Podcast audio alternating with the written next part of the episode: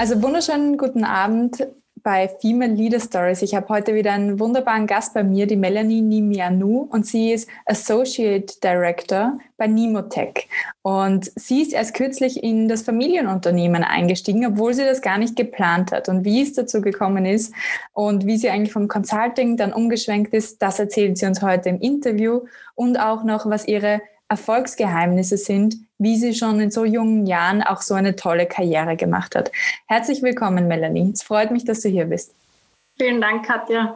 Und danke auch, Katja, für die Initiative, die du gestartet hast. Ich habe die anderen Interviews gesehen und ich finde es wirklich unglaublich toll, äh, welche inspirierenden Geschichten man auch hören kann von deinen anderen Interviewkandidatinnen und wie viel man auch von jeder einzelnen mitnehmen kann.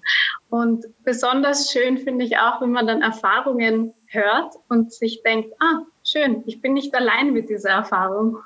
Und ich hoffe, ich kann da auch ein paar Denkanstöße heute liefern. Da bin ich mir ganz sicher, Melanie. Danke fürs Kompliment. Und äh, das Kompliment gilt all meinen bisherigen Interviewpartnerinnen. Es ist immer wunderschön, wie sich jede Geschichte auch entfaltet. Also wie, wie der Beginn ist und wo sie dann endet und wo sie dann auch noch weitergeht. Das finde ich immer sehr spannend. Und wie du sagst, ich glaube, man kann sich von jeder Person generell immer im Leben etwas mitnehmen. Und das ist auch ähm, gleichzeitig ein Appell, wachsam zu sein, zu schauen, okay, wie macht jemand anderer das in meiner Umgebung und durchaus nachzufragen, zu kopieren. Ähm, in China sagt man ja, die, die, das Kopieren ist die höchste Kunst äh, oder die höchste Form der Wertschätzung, nicht wahr? Das hoffen wir, äh, das machen wir leider nicht im, im, Betriebsgeheimnis, aber in der Karriere ist es durchaus erlaubt. Man kann eh nicht die Blaupause drüberlegen. Melanie, erzähl mir mal, was machst du denn aktuell bei euch bei Nimotech? Also ich äh, bin eben Associate Director. Nimotech ist ein Distributor von Medizintechnik und auch Service-Dienstleister. Ich verantworte dort 25 Mitarbeiter und es geht eben um alle Bereiche von äh, Partnerakquisition bis hin zu eben dem wirklichen Vertrieb und der mhm. Zusammenarbeit mhm. mit dem ganzen Team. Mhm. Und ich bin da auch äh, eher hineingerutscht, ungeplant. Und äh, das hatte ich dir auch vorher erzählt. Ich war vorher in der Unternehmensberatung tätig, einige Jahre. Und habe dann ehrlich gesagt im Urlaub diese, diese Erfahrung gemacht oder eigentlich mein Karriere-Highlight während des Urlaubs. Ich äh, sechs Wochen frei hatte und mich zu einem gewissen Zeitpunkt meine Mutter gefragt hat, ob ich ihnen helfen könnte im Unternehmen. Das ist eben unser Familienbetrieb, den wir mit meinen Eltern vor 30 Jahren äh, oder mittlerweile schon fast 35 Jahren gegründet hatten und mich gefragt, ob ich ihnen bei etwas helfen könnte. Ich hatte in der Vergangenheit auch nie mit äh, gewirkt, hin und wieder etwas unterstützt, aber nicht aktiv mitgearbeitet, weil für mich auch klar war, diesen Weg werde ich nicht einschlagen. Die Mitarbeiter kennen mich, seitdem ich ein Baby bin. Mhm. Wer soll mich da ernst nehmen? Ich werde mich nicht aufzwingen und dann denken sie sich, die im Strampler will uns jetzt erzählen, wie sie ihr Geschäft machen sollen. Ähm, das war für dich an und für sich ausgeschlossen, da ins Familienunternehmen einzusteigen, weil du sagst, okay, da ist zu viel Nähe eigentlich da, also jetzt Richtung genau. Mitarbeiter. Genau. Und habe dann eben während des Urlaubs ein bisschen mitgeholfen, einige Unterlagen durchanalysiert und nochmal Feedback gegeben. Vom Consulting ist man Outside-In-Perspektiven ja doch gewöhnt und einfach alles mal neutral angesehen, Feedback gegeben und den zwei Kollegen dort gegeben und hatten dann auch noch ein Meeting, wo ich einige Punkte angesprochen habe, die für mich einfach nicht sehr schön mhm. waren und habe dann ja im Gespräch auch schnell gemerkt, gut, das trifft auf große Resonanz und sie waren sehr, sehr zufrieden auch mit dem Feedback, das ich ihnen gegeben habe. Und ähm, für mich war das dann auch wieder relativ erledigt. Und in den Tagen danach kam dann positives Feedback zu meiner Mutter, die Geschäftsführerin ist im Unternehmen. Und sie dann gefragt wurde, ob ich nicht mitkommen möchte zu den Vertragsverhandlungen. Das heißt, die Mitarbeiter selbst haben Sie angesprochen, ob ich nicht mitkommen möchte. Ich glaube, das ist das größte Lob, das du nur da bekommen hättest können, wenn die Menschen, mit denen du eigentlich zusammengearbeitet hast und denen du kritisches Feedback eigentlich auch gibst, sagst, ja, die Person, die bringt uns weiter äh, fachlich und menschlich und die, mit der wollen wir gerne weiter zusammenarbeiten. Ja, es hat mich sehr gefreut, das auch zu hören. Mhm. Und bin dabei auch meinen Eltern sehr dankbar, die mich nie in diese Position mhm. bringen wollten. Es ist ja sehr oft so in der Familienunternehmung, dass die Nachfolge klar vordefiniert ist. Hier war das nie der Fall. Und meine Mutter hat auch klar gesagt, weiß ich nicht, das muss ich sie fragen, ob sie da mitkommen möchte. Mhm. Dann bin ich mitgefahren und es waren spannende Tage, haben vor Ort in Budapest die Verhandlungen gehabt und äh, nach den Tagen war für mich auch klar, ich werde den, den drei Kollegen, die dort mit waren, eine E-Mail schicken und noch ein paar Feedbackpunkte senden. Und war dann schon wieder voll eingespannt im Consulting-Alltag und kam nicht dazu, das sofort zu schicken. Und bis ich das überhaupt senden konnte, wurde meine Mutter schon angerufen von allen Seiten, ja, das war ja so toll und ob, ob ich da nicht mir vorstellen könnte, einzusteigen und das strategisch voranzutreiben und so weiter. Und oh. war das dann doch ein ja, augenöffnender Moment auch und sehr wertschätzend, weil es doch gezeigt hat, ja, ich bin, ich kann Ihnen hier sehr viel weiterhelfen und, und für Sie ist es ein, eine schöne Sache, wenn ich mit einsteige und ihnen Feedback geben kann. Mhm. Also da war dann nicht mehr das Mädchen im Strampleranzug im Vordergrund, sondern die Businessfrau mit Consulting-Erfahrung, die da strategisch Hilfestellung gibt. Wie ist es ja. jetzt denn? Jetzt hast du schon ein, seit ein paar Monaten bist du schon im Familienunternehmen tätig. Wie, wie hat sich alles entwickelt in der Zwischenzeit? Ist eine Routine eingekehrt? Wie ist die Zusammenarbeit auch mit deinen Eltern beruflich? Es, es hat sich alles sehr gut entwickelt. Mit dem Team komme ich sehr gut aus, mit, mit allen Mitarbeitern, mit allen Gespräche geführt und, und hier ist wirklich eine gute Balance eingekehrt.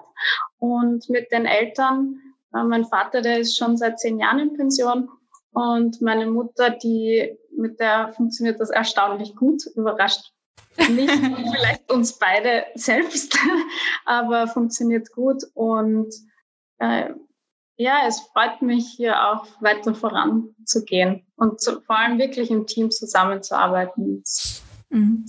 Was würdest du sagen, war so entscheidend, dass du den Einstieg auch so locker dort äh, geschafft hast?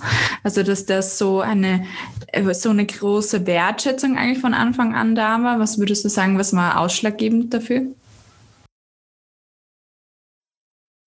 Wahrscheinlich zwei Punkte. Einerseits die Kompetenz und Erfahrung, die ich mitgebracht habe von, von der Beratungsindustrie, wo man verschiedenste Problemstellungen bearbeiten muss, ohne große Einblicke bereits zu haben. Genau das Unternehmen und genau das, das Problem.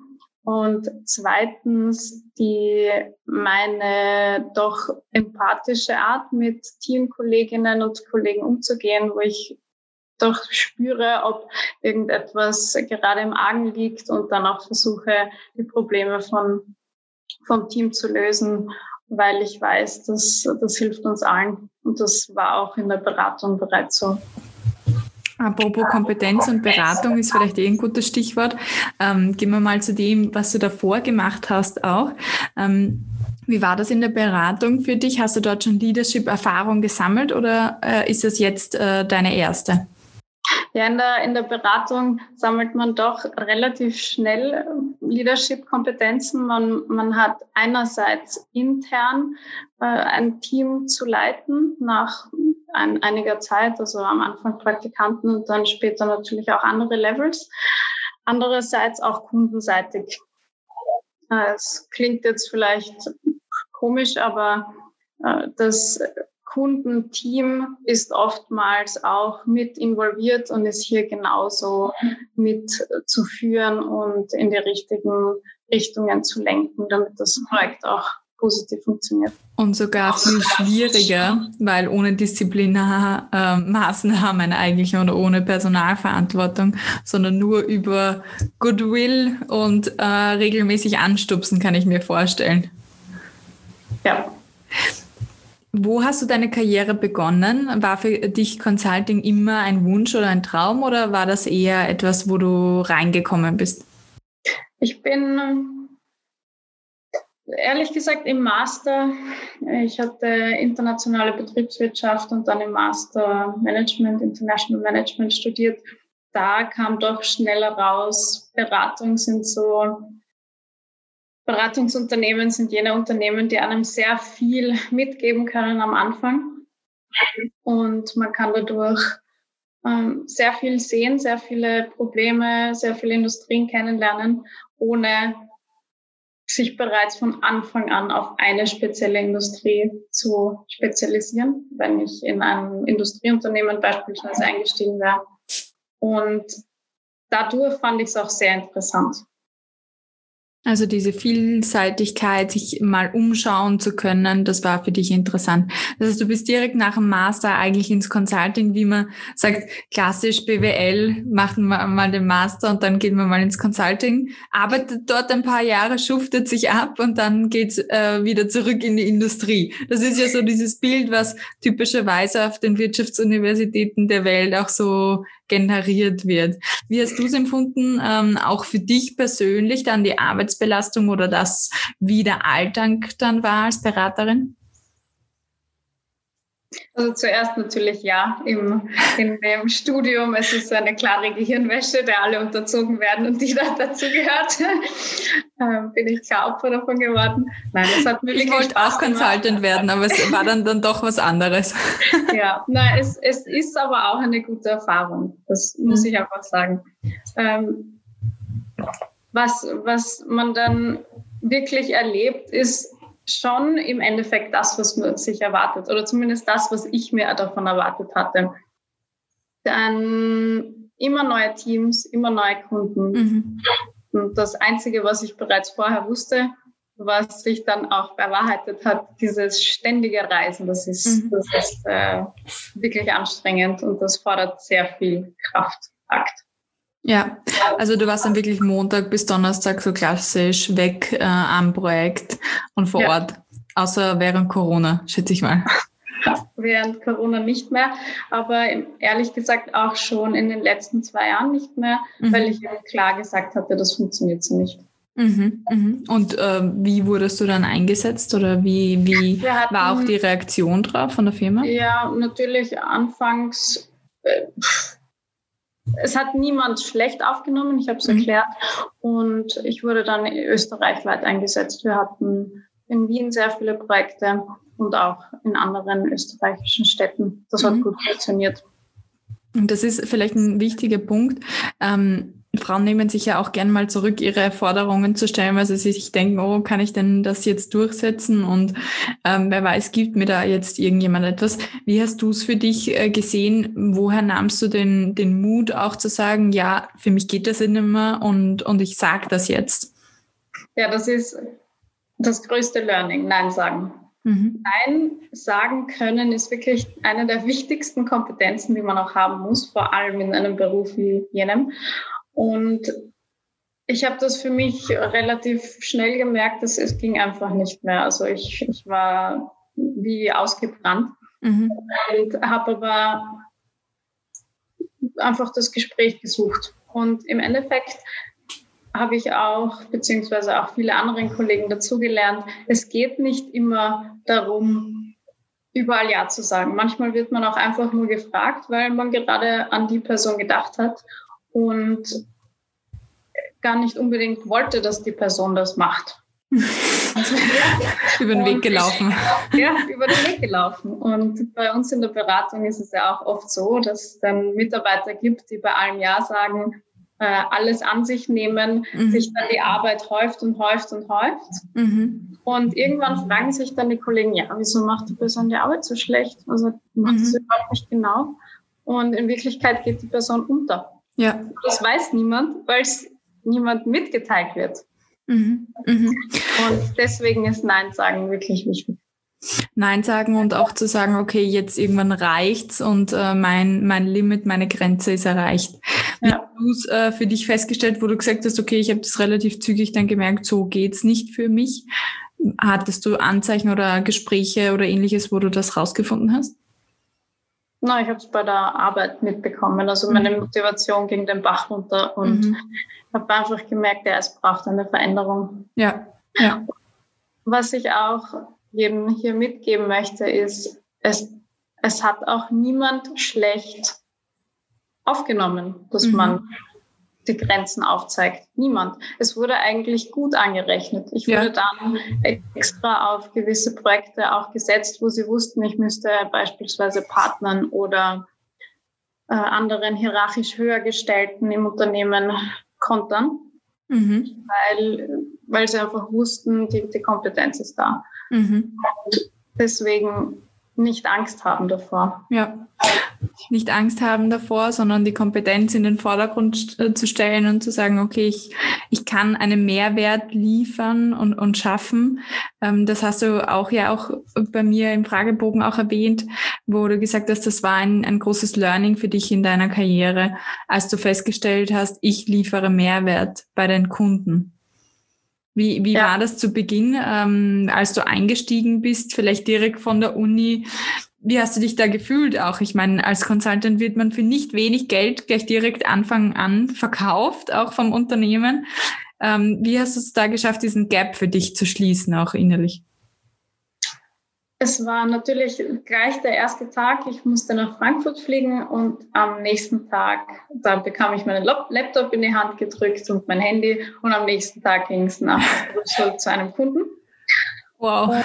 Und, und ähm, im Flieger hat mir noch der Partner erklärt, was ich genau für Aufgabenbereiche abdecken müsste und habe natürlich gleich mal äh, innerlich eine Krise bekommen und dachte, okay, das, das und das und das, das muss ich alles können. Ja. Und dann auch noch alleine, weil ich war die Einzige, die mit dem Kunden auch Deutsch sprechen konnte. Das restliche Team war äh, Französisch sprechend. Und äh, dann war das Meeting und für mich war klar, gut, ich bin jetzt die Beraterin, ich muss das jetzt können, fertig. Mhm. Und die Kunden haben mich auch sehr schnell so akzeptiert, wobei ich schon dazu sagen muss, dieses, okay, junge Frau, vielleicht sogar noch Mädchen, hat die überhaupt schon den Uni-Abschluss? Mhm. Äh, was, was möchte die uns da jetzt erzählen? Aber das, sobald man dann die Sachen präsentiert oder die Inhalte eben rüberbringt, dann, dann ist das auch schnell, schnell vom Tisch und die, das Vertrauen ist da. Ja, also da gibt es eine kleine Hürde, die man dann nimmt, ähm, wo man sagt, okay, muss man sich ganz kurz beweisen, aber die Welt ist doch Gott sei Dank schon so weit, dass man sagt, okay, ähm, man hört jedem mal zu und schaut, wie was da fachlich rüberkommt und dann bildet man sich Gott sei Dank erst ein Urteil. Ähm, und sehr, sehr cool, dass du das dann durchgestanden hast, weil ich glaube, viele werden wahrscheinlich wieder umtreten und gesagt, oh Gott, das ist äh, mir zu viel. Aber gut, wenn man sich auf einen Consulting-Job einlässt, dann weiß man eh, worauf man sich auch einlässt auf das Ganze. Was würdest, du sagen, was würdest du sagen, wie, wie, schaut, wie ist da deine Lernkurve auch gewesen? Wo sagst du, das waren die Eigenschaften auch oder die Fähigkeiten, die mir am meisten in diesem Job auch geholfen haben, Erfolg zu haben? Die Lehrkurve war sehr stark. Die Eigenschaften, die mir da gelernt, äh, geholfen haben, waren oder die Erfahrungen waren definitiv die, die Zusammenarbeit mit verschiedensten Persönlichkeiten. Also von, von sehr introvertierten zu sehr klassisch extrovertierten Beratern, alles dabei. Und dann auch dieses männerdominierte Umfeld, auch mhm. ganz klar, wo also die Frauenquote allgemein sehr niedrig ist, dann auch Führungsposition quasi nicht existent und man sich da dann ehrlich gesagt doppelt durchkämpfen muss. Ähm, das merkt man schon. Also bei mir im Unternehmen war das sehr, sehr schön. Da hatte ich nie das Gefühl, ich würde irgendwo benachteiligt werden oder etwas in dieser Richtung überhaupt nicht. Das war eher so, dass uns die pa also mich und eine andere Kollegin auch sehr, sehr gefördert haben. Allerdings muss ich schon dazu sagen, eine Akklimatisierungsphase hatte ich schon, wo ich gemerkt habe, viele meiner männlichen Kollegen gehen einfach hin und sagen, ich bin toll. Ich kann das toll und ich bin toll. Und stellen sich überall hin und präsentieren, ich habe das, das und das gemacht und fertig. Und ich war eher, auch wie deine, eine deiner letzten Interviewkandidatinnen schon äh, erklärt hatte, ja, ich habe dann ein bisschen darauf gewartet, naja, also ihr könnt es ja schon sehen, nicht? Also ich muss das jetzt niemandem die Nase bieten. Aber in Wirklichkeit ist das in der Beratung nicht so. Also wenn man was gemacht hat, dann muss man das auch sagen. Und nur so wird man gesehen. Ich würde sagen, das ist in jedem Unternehmen sogar so. Also ja. ohne dass man sagt, was man gut gemacht hat, wird es niemand sehen, leider. Ja. Ähm, Chefs und Chefinnen haben ganz oft ganz andere Dinge um die Ohren, um sich zu fragen, okay, wer in meinem Team hat jetzt eigentlich was gemacht? Das ist halt eine Einladung für Trittbrettfahrer, aber auch die Einladung an alle, die uns zuhören, sich immer wieder Gedanken zu machen, was habe ich denn jetzt eigentlich gut gemacht und wie präsentiere ich das dementsprechend auch intern im Unternehmen und nicht nur nach außen dem Kunden alles recht zu machen, sondern auch zu schauen, wie betreibe ich Self-Marketing. Melanie, welche Erfahrung hast du denn eigentlich gemacht äh, mit Frauen in deinen Teams und, und sich verkaufen? Zum Thema Self-Marketing haben wir gerade gesprochen. Wie ist das bei Frauen? Ich habe dazu ein ganz tolles Beispiel. Und zwar, ich hatte es in der Unternehmensberatung sehr viele Einstellungsgespräche, Interviews geführt mit Kandidatinnen und Kandidaten, die von der Uni gekommen sind oder auch direkt aus der Industrie, also auf verschiedensten hierarchischen Ebenen eingestiegen. Und ich habe dazu äh, eine Analyse gemacht, und zwar von CVs. Und ich hatte einen CV von einem Mann mhm. und einen CV von einer Frau. Die, die zwei CVs waren die gleichen Universitäten. Die Frau hatte bessere Noten. Die Frau hatte drei Praktika mehr gemacht. Das heißt insgesamt ungefähr eineinhalb Jahre mehr Arbeitserfahrung und hatte auch zusätzlich noch sehr viele extracurriculare Aktivitäten betrieben. Mhm. Zusätzlich gab es einen Fragebogen auszufüllen. Hast du, wo hast du Erfahrungen gemacht mit Strategieberatung? Wo hast du Erfahrungen gemacht mit Logistik? Wo hast du Erfahrungen gemacht mit XY Transformation etc.? Der männliche Kandidat hat alles ausgefüllt, sehr detailliert, mit unglaublich vielen Beschreibungen, selbst wenn es nur in einem Kurs war bei der Uni, wo vielleicht fünf Minuten durch einen Professor etwas dazu erzählt wurde. Alles voll. Du, ja, das kann ich mir gut vorstellen. Lesen, wie viel Erfahrung er mit dem Bereich hatte. Bei der Frau alles leer. Es war absolut jede Zeile leer. Sie hat nichts eingefüllt. Nachdem ich diesen Bias aber schon kenne von, von allen möglichen Interview-Übungstrainings, haben wir beide eingeladen und mit beiden das Gespräch geführt. Und es wurde so klar, dass die Frau viel mehr Erfahrung hat, viel mehr Kompetenzen in diesem Bereich hatte, aber es nicht gesagt hat. Du mhm. musstest es aus ihr herausholen und der männliche Kandidat saß da und ratterte alle seine tollen Erfolge runter. Und ich habe dann ehrlich gesagt in dem Interview selbst der Kandidatin auch gesagt, du wirst jetzt noch durch fünf andere Interviewer befragt. Bitte mach in den nächsten Interviews sehr gut auf deine Erfolge aufmerksam, erklär das, steh zu deinem Können, steh zu deinen ähm, eben Fähigkeiten und kommuniziere sie auch entsprechend. Bring das mit einem Selbstbewusstsein rüber und steh einfach dazu. Und sie hat mich mit großen Augen angesehen aber sich dann auch im Nachgang, wir hatten sie dann auch eingestellt, sich dann auch im Nachgang bei mir bedankt, weil sie selbst das alles nicht gesehen hatte.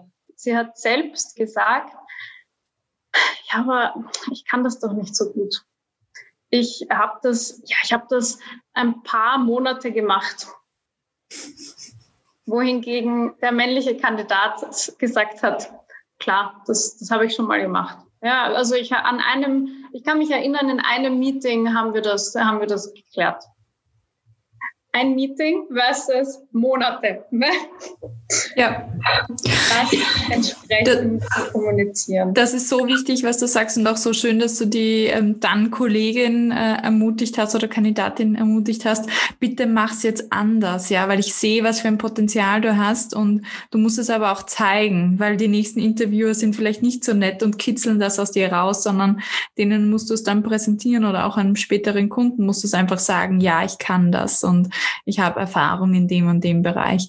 Ähm, leider sehen wir das nach wie vor viel zu oft. Ich, ich, mir kommt vor, es wird ein bisschen besser, aber es ist vor allem wichtig, uns das gegenseitig zu spiegeln, auch ähm, öfter und zu sagen, okay, wenn mir eine Freundin sagt, hey, ich kann das überhaupt nicht oder na, da und da bin ich immer schlecht, dann frage ich nach und, und versuche diese Kompetenz trotzdem rauszuholen. Oder und wenn sie noch immer sagt, ich bin schlecht, dann sage ich, ja, jetzt noch vielleicht, aber heißt nicht, dass du es in Zukunft auch sein wirst, wenn du möchtest. Ja? Ähm, und das ist, glaube ich, ganz wichtig, das, das Stolzen auf Stärken ja. Ähm, kurzer, kurzer Schwenk dahin. Ich hatte gestern ein Gruppencoaching mit einer Gruppe, die ich schon seit fünf Monaten betreue. Jetzt sagen wir so Halbzeit in einem Programm. Und sie haben gesagt, ähm, alle durch die Bank, es ist wahnsinnig cool, wie schön und einfach es mittlerweile ist, über die eigenen Stärken und Fähigkeiten zu sprechen. Die können mitten in der Nacht jetzt mittlerweile aufgeweckt werden, was sind deine Fähigkeiten und sie können sagen, was sind meine Stärken und ich kann sagen. Und vorher war es so, äh, keine Ahnung, was ich eigentlich gut kann. Das heißt, es ist nur Übung. Sie sind jetzt nicht in fünf Monaten besser geworden dadurch, beruflich oder ähnliches, sondern sie haben einfach einen Fokus drauf wie und was kann ich gut. Und, und das ist einfach so wichtig, um sich selber, und da muss ich mich gar nicht verkaufen, sondern dann rede ich einfach drüber, was ich kann. Das, ja, das ist das nicht ist verkaufen. Unglaublich, wichtig. Und ich sage auch immer dazu, du musst selbst an dich glauben, weil wenn du nicht an dich glaubst, wer soll dann an dich glauben? Mm, absolut, absolut richtig. Danke für diese Geschichte, Melanie. Wie hast du das dann äh, für dich gelöst? Also auch wenn es nicht natural war für dich, ähm, wie bist du dann damit umgegangen? Weil ganz viele haben dann auch das, das Thema, ich weiß gar nicht, ob ich es gut kann oder ob, ich's, ob, ob ich das jetzt so behaupten kann. Ähm, war das ein Thema für dich? Das war zum im wirklichen Berateralltag war das kein Thema mehr für mich bevor ich in die Beratung eingestiegen bin und mich für die Interviews vorbereitet hatte, da hatte ich es ein bisschen. Mhm. Aber da muss ich auch sagen, die, die Erfahrung lehrt einen, dass man die Kompetenz sehr wohl hat. Und die Erfahrung lehrt einen auch, dass Frauen sich generell unterschätzen. Jede Fähigkeit unterschätzen. Und das Schlimmste ist dann noch, wenn einige Frauen ihre Erfolge mit Glück oder wirklich perfektester Vorbereitung assoziieren. Mhm. Und das finde ich, das ist eine Situation, die muss sich ändern. Und deswegen möchte ich auch immer in jedem Workshop, den ich halte, an Frauen appellieren, vor allem junge Frauen, die noch nicht in so vielen Positionen gewesen sind in verschiedenen Unternehmen. Vertraut auf eure Fähigkeiten. Ja. Also wenn es nicht Glück ist und wenn es nicht die Vorbereitung ist, was ist es deiner Meinung nach, was dann den Erfolg bringt? Viele Sachen, bei jedem sicher was anderes, aber wichtig ist Motivation, also ein Brennen für die Sache, gute Arbeit, viel auch Durchhaltevermögen, sich durchsetzen für, wenn man für einen Punkt steht, dann den auch durchbringen und ähm, was ich auch sehr wichtig finde, ist, sich ein Umfeld zu schaffen, dem man vertraut und auf das man sich auch zurück, äh, nicht zurücklehnen kann, aber auf das man immer zurückgreifen kann. Und das sind nicht nur Freunde im normalen privaten Umfeld oder Familie, sondern vielmehr auch in Unternehmen beispielsweise ein, ein Mentor, eine Mentorin, die, der man sich anvertrauen kann und die auch für einen äh, sich einsetzt, wenn man das mal braucht. Ich sage nicht, dass Frauen äh, Unterstützung brauchen, um nach oben zu kommen. Das können sie schon auch selbst. Mhm. Aber was man oft hat, ist Menschen, die einem extra Hindernisse in den Weg legen wollen. Und das braucht es nicht. Ja.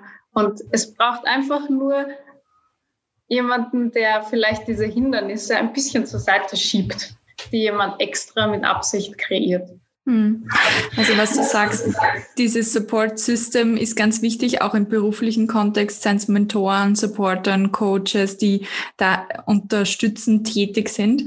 Ähm, ich finde die Betrachtungsweise spannend, so quasi nach oben schaffst du es eh alleine, aber die Hindernisse müssen auf die Seite geräumt werden für dich. Das ist ja auch etwas, was ähm, Supporter zum Beispiel in einer Organisation machen, indem sie immer mal wieder sagen, okay, der oder die eignet sich gut für das und das ähm, und auf das Ganze aufmerksam machen. Hast, wie hast du es erlebt? Wurden dir auch manchmal in, in Situationen Hindernisse in den Weg gelegt oder wie gingst du auch mit Mentoren und Supporter um bei dir im Job? Ich hatte die Situation schon auch, wo auch erlebt, wo mir Kollegen eine Beförderung verhindern wollten. Wow. Und ähm, sich dann herausgestellt hatte, die, die Person hatte nie mit mir zusammengearbeitet. Nie. Der hatte das auf keiner Grundlage basiert. Mhm. Worauf es dann im Endeffekt passiert hat, weiß ich nicht. Ja. Möchte ich auch gar nicht mutmaßen. Und ähm, die Person hat das auch bei anderen gemacht, also nicht nur bei mir. Aber da drauf zu kommen, war für mich schon ein eye-opening Moment, wo ich gesagt habe, ja, so nicht. Und habe mich sehr frühzeitig dann auch dafür eingesetzt, wenn wichtige Entscheidungen anstanden, egal ob, ob jetzt äh, eine Beförderung oder irgendwelche Projektzuteilungen oder dergleichen, dass ich aktiv auf die Personen zugegangen bin, die hier Entscheidungsträger waren und das mit ihnen besprochen habe. Mhm. Das letzte Interview, was ich auch geführt habe, das ist jetzt gerade noch nicht online, aber da war etwas Interessantes. Äh, eine Managing-Partnerin hat gesagt, im Boardroom selbst, da werden keine Entscheidungen mehr getroffen, sondern die werden immer im Vorhinein schon getroffen. Also indem man bilaterale Gespräche führt und äh, sagt, okay, wie stehst du dazu? Was muss noch geschehen, damit du so und so entscheidest? Und das auch vorab schon abzuholen, ist super wichtig. Ich habe das auch in meiner Karriere so erlebt, als ich mich um eine Beförderung bemüht habe und eigentlich dezidiert gefragt habe, meinen Chef, was muss ich denn tun, um befördert zu werden hier? Und das ist eine super wesentliche Konversation, die jeder mit seinem Chef, Chefin führen sollte. Was muss ich tun, um hier befördert zu werden oder hier ein Projekt zu kriegen, was ich möchte oder ins Ausland geschickt zu werden, wenn ich das möchte oder ähnliches. Die Anforderungen klar abzuholen. Genau das. Essentiell. Hm. Und ähm, jetzt bist du ja weiterhin eigentlich ähm, auch noch tätig als Consultant und Gleichzeitig ist dir, glaube ich, deine Freizeit auch sehr wichtig, dein Sport sehr wichtig. Hast du mir auch gesagt, wie kriegst du das alles jetzt unter den Hut? Wie schaut dein Alltag aus? Chaotisch. Chaotisch. Okay, zumindest ehrlich. Nein, ich, ähm, ich mache sehr viel, aber das mit Leidenschaft. Mhm. Ich äh, bin eben zu 100 Prozent für mein Unternehmen im Einsatz, äh, unterstütze selektiv Projekte von der Unternehmensberatung, wo ich jetzt den, kann man sagen, Luxus habe, mir auszusuchen, worauf ich auch ähm, eingesetzt werden möchte. Und nebenbei, ja, Familie, Freunde, Freizeit ist so wichtig, ohne dem kann man den Rest nicht bestehen. Das, Das ist einfach ein Baustein, der da sein muss. Und erst wenn das da ist, dann kann der Rest darum florieren. Und deswegen ist mir das auch sehr wichtig, alles unter einen Hut zu bringen. Ich, ich habe ähm, diesen äh, starken Perfektionismus immer noch in mir, ja, versuche immer noch alles äh, genau im Detail ganz perfekt zu machen, was dann natürlich äh, Zeit wegnimmt für mhm. andere Themen. Aber im Endeffekt funktioniert es ganz gut. Mein, mein Kopf ist so ein Netzwerk aus ganz vielen Themen, die ich bearbeiten muss. Und es freut mich immer sehr, wenn ich mal ein Thema abschließen kann und etwas aus meinem Kopf raus, äh, raus darf. Aber insgesamt funktioniert es gut. Ich finde auch, solange die Motivation da ist und man für etwas brennt, dann macht man das auch gern. Und es ist dann kein Kampf, das zu tun, sondern es freut einen. Und du hattest auch die, die letzte Interview, äh, nicht die letzte, eine Interviewkandidatin, ich habe mir leider den Namen nicht gemerkt, äh, von der äh, Rechtsanwälte. Mhm. Und hat gesagt, sie vermeidet zu sagen, ich muss aufstehen, ich muss heute mhm. in die Arbeit. Das ist genau so. Wenn, wenn es einen freut, dann geht man mit Freude an die Arbeit und macht es gern. Definitiv. Ich kann das super gut nachvollziehen, natürlich mit dem eigenen Unternehmen auch, wenn man dann brennt einfach für das, was man mag, dann arbeitet sich auch leichter natürlich später und mehr äh, in die Richtung. Ähm, gleichzeitig merke ich bei mir selber auch, und vielleicht kannst du das bestätigen, trotzdem irgendwo immer Leistungsgrenzen, wo es dann, wo man dann anfängt, natürlich Fehler zu machen, weil man unkonzentriert ist, weil man so viel auf der Platte hat. Ähm, wie organisierst du deine Themen da? Also Hattest du jetzt schon die Situation, dass du trotzdem nebenbei ein Consulting-Projekt auch noch gemacht hast oder kam das derweil noch nicht vor? Weil ich stelle es mir dann trotzdem schon intensiv auch vor, neben dem Vollzeitjob. Äh, hatte ich schon. Es war kein, jetzt kein mehrwöchiges Projekt, es war nur eine Woche.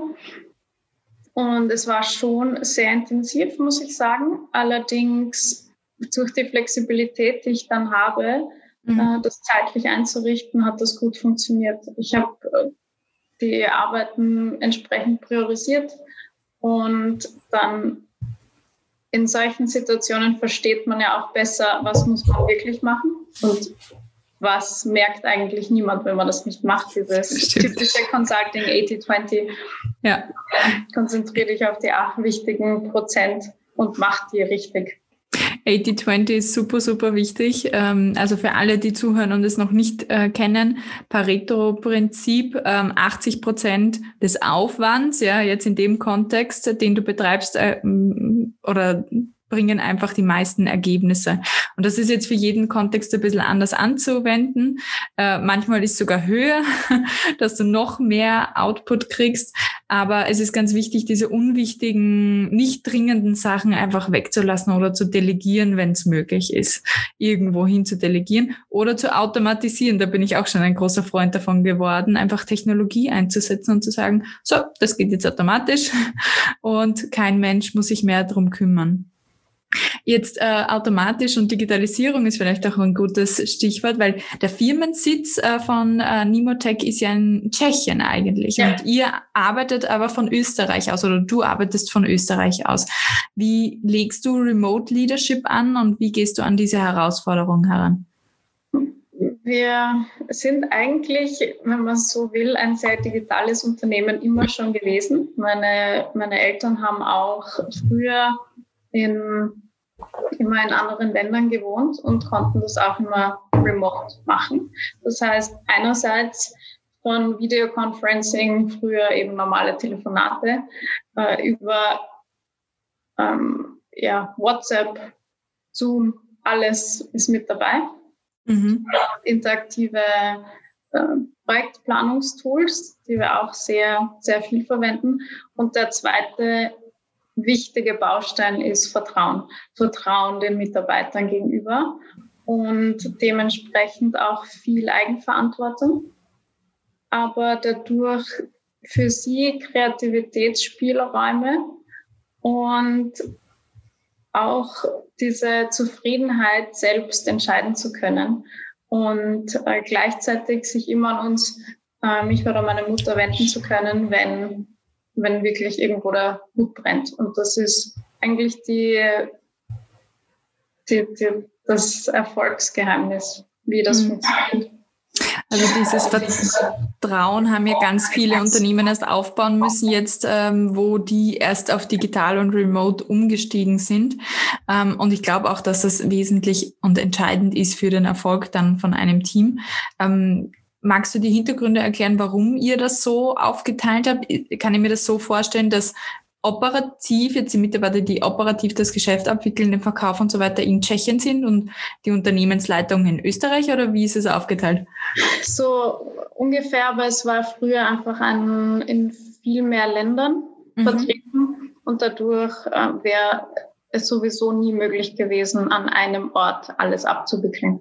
Und ähm, so hat sich das dann auch entwickelt, dass es auch später noch in Österreich immer war. Ganz früher war es noch in Deutschland und dann eben von Österreich aus äh, eben die anderen Märkte gemanagt. Heute ist es Tschechien, die anderen Länder wurden verkauft und, und das Konzept wurde einfach beibehalten. Mhm.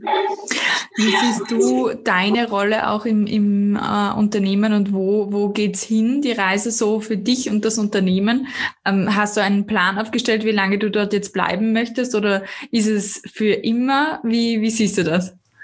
Also ich sehe das so, dass ich das Unternehmen voranbringen möchte, mhm. dass wir weiter unsere Stärken aufbauen und auch neue Felder hinzunehmen und uns selbst stärken. Ob ich das für immer mache, ich glaube, das hängt weniger auch mit mir zusammen, sondern auch von der Marktentwicklung, wie, wie sich dieses Konzept des Distributionsmodells im medizintechnischen Bereich entwickelt, ob es da überhaupt die Möglichkeiten auch langfristig geben wird. Jetzt, solange wir sie haben, nutzen wir die natürlich und werden uns auch weiterentwickeln und schauen, ob weitere Entwicklungspotenziale bestehen, dass wir uns da weiter, mhm. weiter bewegen können. Und ob ich nebenbei noch andere Sachen aufbaue. Ich glaube, es kommt sowieso immer anders, als man denkt. Deswegen versuche ich dann nicht äh, detailliert etwas auszuplanen, sondern werde sehen, wie es kommt. Definitiv. Es, es, kommt sowieso meistens anders, wie man denkt. Und äh, das, was du gerade ansprichst, äh, erstaunt mich schon ein bisschen, weil am Familienunternehmen hängt äh, halt auch oft ein Herz äh, mit dran. Ähm, und gleichzeitig, und als Unternehmensberaterin wirst du das auch wissen, scheitern sehr viele Unternehmen daran, dass man zu lange dran hängt, äh, unter Anführungszeichen. Und das, was du jetzt gerade gesagt hast, beweist eigentlich das das Gegenteil, dass es auch anders möglich ist, dass ein Unternehmen Unternehmen ist und das schaut man, wie entwickelt sich äh, der Markt natürlich mit und ähm, das Unternehmen ist aber unabhängig von dir, auch wenn deine Familie das Unternehmen gegründet hat natürlich. Und das finde ich eine sehr entspannte Sichtweise oder Perspektive darauf, weil man sich sonst zu viel Druck macht, vielleicht in der Unternehmensnachfolge oder ähnlichem. Und man sagt, die ersten zwei Generationen bauen auf, die dritte wirtschaftet runter. Da gibt es auch Statistiken dazu. Und dann bin ich ja froh, dass ich noch in der zweiten bin. ja, bei der dritten muss dann aufpassen. Aber ich, ich finde, man sollte einfach mehr im Jetzt leben mhm. und weniger in Ängsten über die Zukunft, die man ohnehin oft nicht beeinflussen kann. Und, und aus dem Jetzt das Beste machen. Mhm. Wie würdest du dich selber als Leaderin auch beschreiben ähm, in eurem Unternehmen oder auch vorher im Consulting? Was zeichnet dich da aus?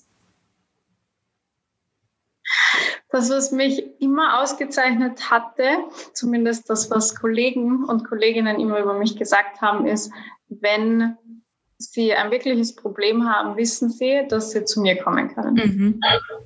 Problem Solver. Entschuldigung? Problem Solver. Ja, das heißt, dieses offene Ohr haben und dann aber schon mit Herz und Blut auch daran sein, das für, mit der Person gemeinsam zu lösen. Mhm. Und neben dem habe ich, das habe ich aber in der Beratung mitbekommen. Wir haben immer alle gesagt, ja, du bist so unglaublich nett. Also in der Zusammenarbeit so nett. Jeder sollte mit dir zusammenarbeiten, dann haben sie einen neuen Blick auf die Unternehmensberatung. Und das ist aber nett. ja, das, ist, das fand ich total süß. Aber gleichzeitig haben sie gesagt, und das fand ich äh, dann wieder interessant, so, ja, also du verlangst aber eigentlich noch oft noch viel mehr als andere. Mhm. Aber weil die Zusammenarbeit einfach ja, teamorientiert und freundlich ist, machen sie es auch gern. Mhm. Also ein starker Fokus auf die Relationships und auf das Team und gleichzeitig aber auch aufs Ziel. Also das ist natürlich eine gute Kombination, weil man das immer wieder mal balancen kann gegeneinander sozusagen. Ich möchte auch äh, unser Publikum noch gerne einladen, Fragen in den Chat zu schreiben an die Melanie. Äh, ich gebe die dann gerne anonym weiter, was euch interessiert äh, hinsichtlich ihrer Karriere im Familienunternehmen oder im Consulting. Ähm, du hast mir auch tolle Sachen noch geschrieben über, ja, was, was wo du sagst, ähm, das inspiriert mich, das ist mein, mein Motto. Was ist denn dein Motto in deiner Karriere? Geht nicht, gibt's nicht. Wie kommst du drauf, dass es, dass es nicht gehen kann? Oder was hat äh, dich gelehrt in der Vergangenheit, dass das so ist? Ich, wenn ich mir was in den Kopf gesetzt habe, dann habe ich wirklich alle Hebel in Bewegung gesetzt, um das auch zu erreichen. Mhm. Und wenn das unglaublich viel Kraft gekostet hat, dann hat es eben unglaublich viel Kraft gekostet. Aber das Ziel musste einfach erreicht werden. Nicht, nicht im Sinne von verbissen. Ja, man kann Ziele immer anpassen, wenn man merkt, okay, das ist jetzt ein kompletter äh, Blödsinn, den man sich in den Kopf gesetzt hat. Aber sich nicht von diesem Weg abbringen zu lassen, nur weil irgendwo eine kleine Hürde auf einen wartet mhm. oder, oder man einen Rückschlag bekommt. Das ist auch wirklich essentiell. Mit Rückschlägen leben lernen und umgehen lernen, weil nichts läuft perfekt, nichts geht immer gut. Es geht immer etwas schief und immer dann, wenn man es am wenigsten braucht. Ja. Und das sehe ich auch bei vielen Frauen, die, die sich von gewissen Rückschlägen wirklich zurückschmeißen lassen und, und dann auch lange damit hadern, wieder rauszugehen und es einfach nochmal zu versuchen. Und sagst du dir selber bei einem Rückschlag? Wie, wie holst du dich da wieder ab und, und raus? Ich gönne mir Zeit. Mhm. Die, je nachdem, was es war, entweder alleine oder mit äh, meiner besten Freundin zum Beispiel, die sich dann ganz viel anhören kann von mir. Und dass da dann auch den Austausch suchen. Ich äh, weiß, bei jedem Thema gibt es jemanden, der hat das schon mal erfahren, der hat diese Erfahrungen schon mal gemacht. Die Person kann mir dazu Tipps geben.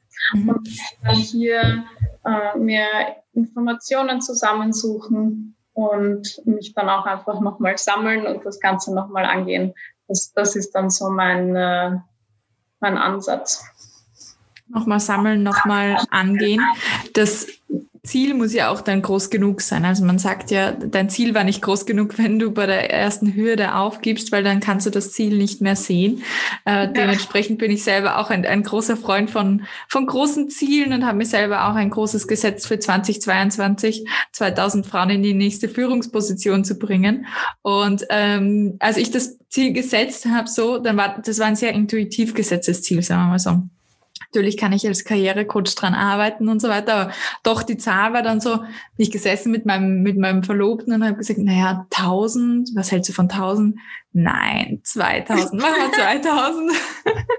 und so, und so ist Aufgeben keine Option, wenn das Ziel groß genug ist, sagen wir mal so. Ja, dann, dann muss man weitermachen und muss man dranbleiben. Äh, wie hältst du es äh, mit, mit Zielen setzen? Jetzt vorher hast du gesagt, okay, ähm, man kann die Zukunft natürlich nicht vorhersehen. Hast du trotzdem Ziele, die du für dich festlegst? Jetzt haben wir ja bald Jahreswechsel. Planst du da etwas oder wie, wie gehst du da rein? Also zuerst mal, ich finde das ein wirklich schönes Ziel mit den 2000 Frauen. Danke. 2022. Ich freue mich drauf, wenn du dann eine große Party dazu schmeißt. Definitiv. Und ich selbst setze mir, ja, ich setze mir ehrlich gesagt nicht so vordefinierte Ziele. Mhm. Ich finde, das entwickelt sich immer. Wenn ich, wenn ich äh, eine neue Idee habe oder mir neue Sachen überlege, dann dann entwickelt sich im Prozess dessen ein Gefühl, bis dahin muss es un ungefähr passiert sein. Wenn es dann länger dauert, dann dauert es eben länger. Aber insgesamt muss es, muss es einfach stimmig sein.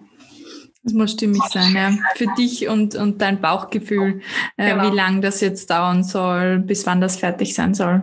Und wenn, ich weiß nicht, ob du das kennst, aber dann setzt du dir vielleicht ein Ziel und dann äh, fragen dich die Leute, und wo, wo, stehst du und hast du schon erreicht und, und äh, wie schaut's aus?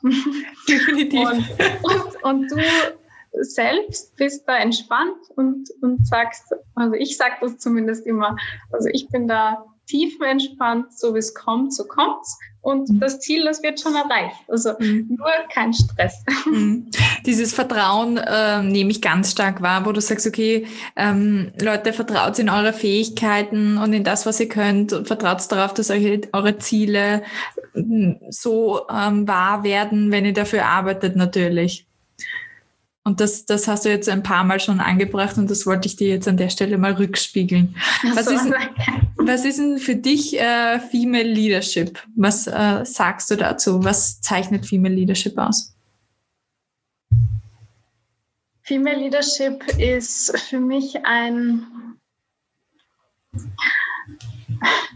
also natürlich einerseits etwas, wo man gemeinsam versucht, Sachen voranzubringen, sich für den anderen einsetzt. Ich möchte da gar nicht äh, unterscheiden zwischen, ähm, sagen wir, männlich, äh, männlichem, äh, also assoziiertem, unter Anführungsstrichen, mhm. männlichem Leadership und weiblichem Leadership. Mhm. Ich will das überhaupt nicht ähm, unterscheiden, weil es gibt natürlich Frauen, die eine Art von Leadership an den Tag legen und Männer, die eine Art von Leadership an den Tag legen. Und da gibt es sehr viele Überschneidungen. Mhm. Aber Female Leadership ist für mich etwas, wo man sich gegenseitig hilft, an ein Ziel zu kommen, wo man nicht versucht, einander äh, gegenseitig Steine in den Weg zu legen, sondern gemeinsam an einem Ziel arbeiten und die Stärken von anderen fördern. Weil wenn man jemandem hilft, wenn man jemandem eine gute Mentorin ist oder ein guter Mentor ist, dann kommt das immer zurück. Mhm.